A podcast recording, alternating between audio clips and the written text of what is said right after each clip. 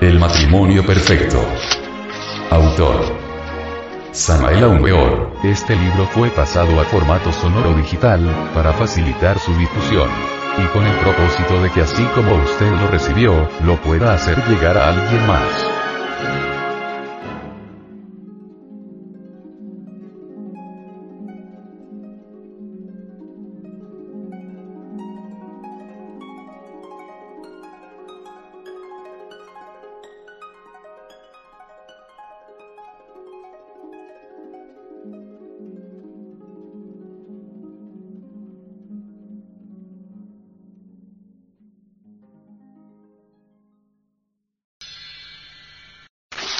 Capítulo 15. El celibato. El Suami décimo dijo en una de sus lecciones, lo siguiente. Los solteros pueden unir la natural fuerza creadora del alma en sí mismos espiritualmente, aprendiendo el recto método de meditación y su aplicación a la vida física. Tales personas no tienen que pasar por la experiencia del matrimonio material pueden aprender a casar su impulso femenino con el masculino de su alma interna. Si nuestros bien amados discípulos gnósticos reflexionan en estas palabras del Suami décimo, llegarán a la conclusión de que son manifiestamente absurdas. Eso de casar el impulso femenino físico con el masculino de su alma interna, es falso 100%. Dicho tipo de casamiento utópico es imposible porque todavía el hombre no ha encarnado el alma. ¿Con quién, pues, va a casar su impulso femenino físico? El animal intelectual todavía no tiene alma. Quien desee encarnar su alma, quien quiera ser hombre con alma, debe tener los cuerpos astral, mental y causal. El ser humano actual todavía no tiene esos vehículos internos. El espectro astral, el espectro mental o el espectro causal, son únicamente espectros. La mayor parte de los ocultistas creen que esos espectros internos son los verdaderos vehículos y están muy equivocados. Necesitamos nacer en los mundos superiores y eso de nacer es un problema sexual. Ningún ser humano nace de teoría alguna. Ni siquiera un simple microbio puede nacer de teorías. Nadie nace por las narices ni por la boca. Todo ser viviente nace por el sexo. Tal como es arriba es abajo. Si aquí en el mundo físico el hombre nace por el sexo, es lógico que arriba, en los mundos internos, el proceso es análogo. La ley es ley y la ley se cumple. El astral Cristo, nace como nace el cuerpo de carne y hueso. Eso es sexual. Solo con la magia sexual entre esposo y esposa, se puede dar nacimiento a ese maravilloso cuerpo. Lo mismo podemos decir del mental y del causal. Necesitamos engendrar esos cuerpos internos y eso solo es posible con el contacto sexual, porque tal como es arriba así es abajo, y tal como es abajo es arriba. Ningún célibe puede casar su impulso femenino físico con el masculino de su alma interna, porque ningún célibe puede encarnar su alma. Para encarnar el alma debemos engendrar los cuerpos internos, y solo con la unión sexual de hombre y mujer se pueden engendrar. Ningún hombre solo ninguna mujer sola pueden engendrar o concebir. Se necesitan los dos polos para crear. Esa es la vida. Es necesario engendrar los vehículos internos. Es necesario nacer en los mundos superiores. El celibato es un camino absolutamente falso. Necesitamos el matrimonio perfecto. Después de nacer cada vehículo necesita su alimentación especial. Solo con su alimentación especial se desarrolla y robustece totalmente. La alimentación de esos vehículos se fundamenta en los hidrógenos. En el organismo físico se fabrican los distintos tipos de hidrógenos con los cuales se alimentan los distintos cuerpos internos del hombre. Leyes de los cuerpos. Cuerpo físico. Este está gobernado por 48 leyes. Su alimento básico es el hidrógeno 48. Cuerpo astral. Este vehículo está sometido a 24 leyes. Su alimento básico es el hidrógeno 24. Cuerpo mental. Este vehículo está sometido a 12 leyes. Su alimento básico es el hidrógeno 12. Cuerpo causal. Este vehículo está gobernado por seis leyes. Su alimento básico es el hidrógeno 6. Toda sustancia se transforma en determinado tipo de hidrógeno. Así pues, como son infinitas las sustancias y los recodos de vida, son también infinitos los hidrógenos. Los cuerpos internos tienen sus hidrógenos especiales y con ellos se alimentan. El Suami décimo fue tan solo un monje. Se nos ha dicho que pronto habrá de reencarnarse este buen monje, para casarse y realizarse a fondo. Es un bello discípulo de la logía blanca. En los mundos superiores él se creía realizado. Grande fue su sorpresa en el templo cuando hubimos de hacerle saber su equivocación. Realmente este buen monje no ha engendrado todavía sus cuerpos crísticos. Necesita engendrarlos. Este es un problema sexual. Solo con la magia sexual se engendran esos maravillosos cuerpos eternos. Advertimos a nuestros críticos que no nos estamos pronunciando contra el Suami décimo. Sus ejercicios son maravillosos y muy útiles. Pero aclaramos que nadie se puede realizar a fondo con el sistema Fuelle existen muchísimas escuelas. Todas son necesarias. Todas sirven para ayudar al ser humano, empero es bueno advertir que con ninguna teoría podemos engendrar los cuerpos eternos. Jamás hemos visto a nadie naciendo de alguna teoría. No conocemos el primer ser humano nacido de teorías. Existen escuelas muy respetables y muy venerables. Estas instituciones tienen sus cursos de enseñanza y sus grados. Algunas de ellas tienen también rituales de iniciación. Empero en los mundos superiores de nada sirven los grados y las iniciaciones de esas escuelas. A los maestros de la logía blanca no les interesan los grados y las jerarquías del mundo físico. A ellos solo les interesa el kundalini. Ellos examinan y miden la médula espinal. Si el candidato no ha levantado la serpiente, para ellos es este un simple profano como cualquier otro, aun cuando éste ocupe en el mundo físico alguna elevada posición, y aun cuando en su escuela o sea un venerable, o algún supremo jerarca.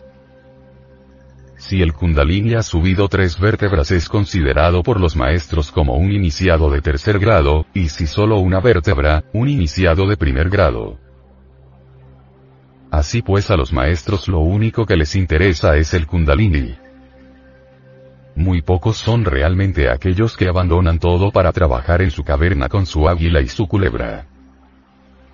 Eso es cosa de héroes y la humanidad actual no abandona sus logias y sus escuelas para quedarse a solas con su águila y su serpiente. Los estudiantes de todas las organizaciones ni siquiera son fieles a sus escuelas. Ellos viven mariposeando de logia en logia, de escuela en escuela, y así dice que quieren realizarse a fondo. Nosotros sentimos infinito dolor cuando vemos a esos hermanos mariposeadores. Muchos de ellos practican maravillosos ejercicios. Ciertamente existen muy buenas prácticas en todas las escuelas. Las prácticas de Yogananda, Vivekananda, Ramacharaka, etc., etc. son admirables. Los estudiantes las practican con muy buenas intenciones. Existen estudiantes muy sinceros. Nosotros apreciamos mucho a todos esos estudiantes y a todas esas escuelas. Empero sentimos muchísimo dolor irremediable por ellos que con tanta ansia buscan su liberación final. Sabemos que deben engendrar sus cuerpos eternos. Sabemos que deben practicar magia sexual. Sabemos, que sólo así con la magia sexual podrán ellos despertar el fuego sagrado y engendrar sus vehículos internos para encarnar su alma. Eso lo sabemos por experiencia propia. Empero ¿cómo hacemos para convencerlos? El sufrimiento de nosotros los hermanos es muy grande. Y sin remedio. En la pasada Tierra Luna, evolucionaron millones de seres humanos, y de todos esos millones, solo unos pocos centenares se elevaron al estado angélico. La gran mayoría de seres humanos se perdió. La gran mayoría se hundió en el abismo. Muchos son los llamados y pocos los escogidos. Si observamos la naturaleza vemos que no todas las semillas germinan. Millones de semillas se pierden, y millones de criaturas perecen diariamente. Triste verdad es esta, pero es verdad. Todos célibes candidatos seguro para el abismo y la muerte segunda. Solo aquellos que se elevaron hasta el estado del superhombre, pueden ya darse el lujo de gozar de las delicias del amor sin contacto sexual. Entonces penetramos en el anfiteatro de la ciencia cósmica. Nadie puede llegar a encarnar el superhombre dentro de sí mismo, sin la magia sexual y el matrimonio perfecto.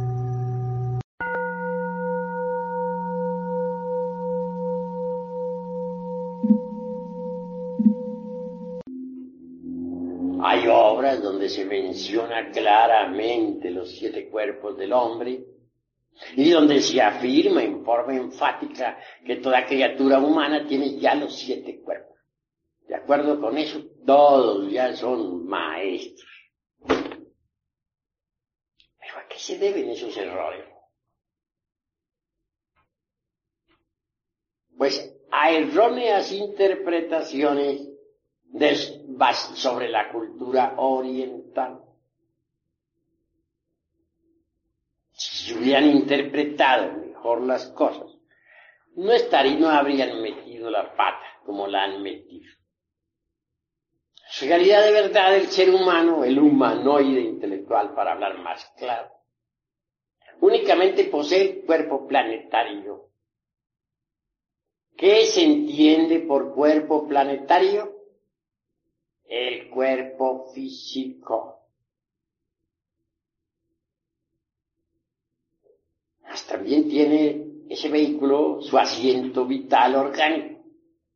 Ese asiento vital es lo que llamarían los indostanes el lingam sharira, es decir, el cuerpo vital. Pero cuerpo vital y cuerpo físico son lo mismo. Son un solo cuerpo porque llamado cuerpo vital o doble etérico para usar esta vez los términos de los de las gentes de esta edad calquiana no es más que la parte superior del cuerpo físico. Esto es, el cuerpo físico es tetradimensional. Tiene cuatro dimensiones cuarta vertical está formada por el cuerpo vital, o lingam sarira. Pero dejando a un lado esta cuestión del cuerpo planetario, con su asiento vital orgánico, ¿qué es lo que tiene el humanoide? Lo único que en realidad tiene adentro es un montón de diablos. Será un poco duro decir esto, pero es la verdad aquellos que hayan destruido el ego, que por lo tanto gocen de la verdadera conciencia despierta, podrán verificar por sí mismos lo que estoy en estos instantes afirmando. Hay algo digno, sí, en el humanoide. No lo negamos, la esencia. O el budata, como dicen los orientales, hablando a la luz del seno, del chakra. Esa esencia está desgraciadamente enfrascada entre los diversos elementos inhumanos que en nuestro interior cargamos. De manera que esos elementos inhumanos son en realidad de verdad un montón de diablos, los demonios rojos de Set, como dice, como se dijera en el alto y bajo Egipto. Y hablando en el lenguaje tibetano diríamos, esos elementos inhumanos son los agregados vivas personificaciones inhumanas de nuestros defectos de tipo psicológico. Eso es pues lo que tiene el ser humano, el humanoide. Pero ¿en qué quedamos sobre los cuerpos astrales de que nos hablaban en las escuelas de tipo pseudo-esotérico y pseudo-ocultista? ¿Qué quedamos sobre el famoso manas inferior y manas superior? Es decir, sobre el cuerpo mental y sobre el cuerpo de la voluntad consciente o causal. No, esos cuerpos no los tiene el humanoide. Pero entonces, ¿por qué esas escuelas afirman que sí los tienen? Por una pésima interpretación de las, de las enseñanzas orientales, mal interpretadas fueron difundidas en el mundo occidental y condujeron a la gente al error. Los cuerpos astral, mental y causal hay que fabricarlos. Eso es obvio. ¿Cómo se fabrican esos cuerpos? Si uno no tiene nociones de alquimia, ¿cómo haría para fabricarlos? Ante todo hay que ser alquimista, hay que estudiar la alquimia.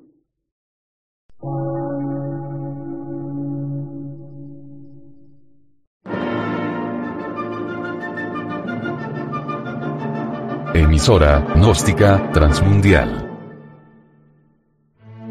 Por una nueva civilización y una nueva cultura, sobre la faz de la Tierra.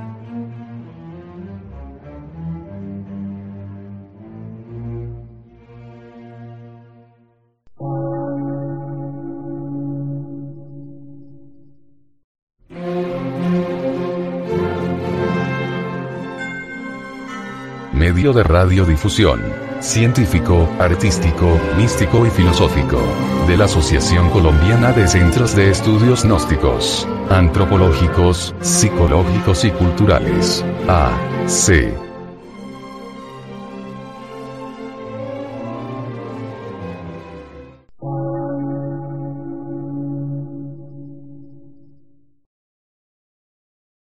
Lectura en movimiento.